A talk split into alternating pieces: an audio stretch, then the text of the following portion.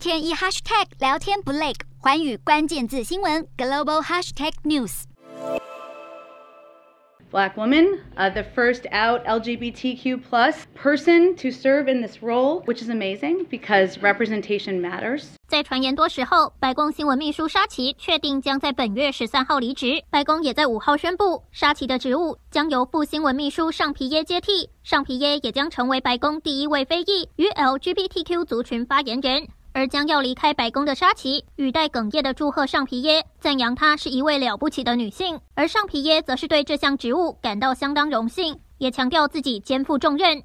This is a historic moment, and it's not lost on me. I understand how important it is for so many people out there, so many different communities that I stand on their shoulders, and I have been throughout my career. 美国总统拜登透过声明称赞沙奇为白宫新闻简报室制定回归正派、尊重与礼仪的标准，直接并真实的与美国民众沟通，同时还能保持幽默感。拜登也表示，尚皮耶具有这项艰巨工作所需要的经验、才能与正直。而根据美国媒体报道，离开白宫后的沙奇计划加入微软国家广播公司主持节目。